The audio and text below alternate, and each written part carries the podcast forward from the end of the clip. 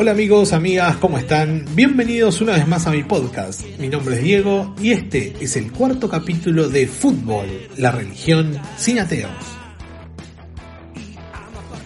Tenía pensado hablar de otro tema en el capítulo de hoy, pero no podemos obviar lo que está pasando. Esta semana fuimos testigos de una de las noticias más importantes a nivel mundial y obviamente eso nos cambió la agenda.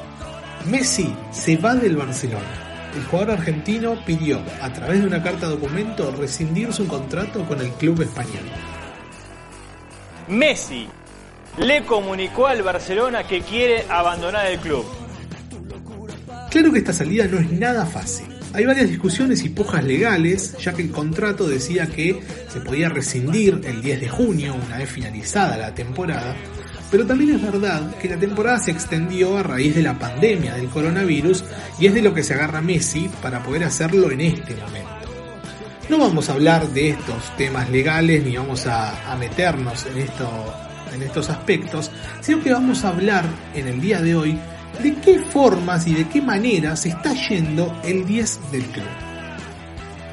Que en la cabeza de Messi no le importaría ya, inevitablemente, ir al juzgado, acabar en los juzgados y si se acaban los jugados, hay partido, cuidado, hay partido, ¿eh? Como dije en el primer capítulo, me parece que si Messi sigue queriendo mantenerse en un alto nivel y pelear por cosas importantes, se tiene que ir del Barcelona. El club catalán está atravesando una reestructuración a nivel político y futbolístico y la edad de Messi no le permite estar esperando que esto suceda. Ahora bien, ¿por qué se va ahora? ¿Era necesario hacerlo así?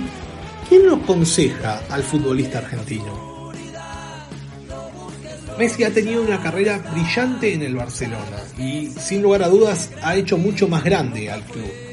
Así como también el club le ha dado todo a Messi. Ahora, ¿qué lo empuja a salir en este momento? Algunos afirmaron que es su relación con el presidente y su gestión durante los últimos años. Pero, ¿Es realmente el verdadero motivo? Sin duda, la gestión de, de, Bartomeu no ha sido buena y hasta ha contratado una agencia para difamar a sus propios jugadores vía internet. Una cosa de locos. Ahora, si Messi no se fue en ese momento tan polémico, ¿por qué se va ahora? ¿Por qué se va cuando quedan pocos meses para que asuma una nueva dirigencia? Yo no creo que la ida del 10 sea por un tema político, porque incluso el presidente en estas últimas horas ha, puesto su renuncia a disposición para que el astro del Barcelona se quede en el club. También es verdad que no es la primera vez que vemos a Messi querer escapar ante resultados adversos. Recordemos su renuncia a la selección argentina luego de varias finales perdidas con Alemania y Chile, ya está, se terminó para mí la selección. Ya, como dije recién, son cuatro finales. Eh, no es para mí. Evidentemente el papelón frente al Bayern Múnich pegó y duro. Porque si realmente existía esa cláusula en el contrato para rescindirlo el 10 de junio y Messi no la tomó, tenemos que entender que algo pasó desde junio hasta hoy. Por otro lado, casualmente, la noticia llega un día después que se le dijera a Suárez, su amigo, que no iba a ser tenido en cuenta en la próxima temporada. Y no podemos dejar de pensar e hilar que esta decisión del club influyó a la hora de Messi de abandonar el Barcelona. Ahora bien, en este ida y vuelta, ni Bartomeu ni Messi han pensado en el hincha y el club al cual representa. Es una vergüenza que Messi, siendo capitán y líder del equipo, siga sin hablar a casi 20 días de la peor derrota de la historia del Barcelona. Y para colmo, pide rescindir su contrato a través de una carta documento. Tampoco le importan los hinchas, tampoco le importa el club, tampoco le importa su propio final en el club que le dio todo. Cada vez son más los hinchas y simpatizantes del Barcelona están enojados con el jugador argentino Nadie niega todo lo que le dio el club y tampoco se oponen a una posible salida, pero estas no son las formas. Que se quede que en marzo Bartomeu está fuera, o que diga claramente, si Bartomeu dimite mañana yo me, yo me quedo. Que lo diga él también. Pasó una semana de la carta documento al club, En el día de ayer Messi no se presentó a los entrenamientos y todo el mundo sigue esperando que Messi hable. Una conferencia de prensa, un video por redes sociales, un comunicado, un mensaje. El hincha se merece saber lo que está pasando.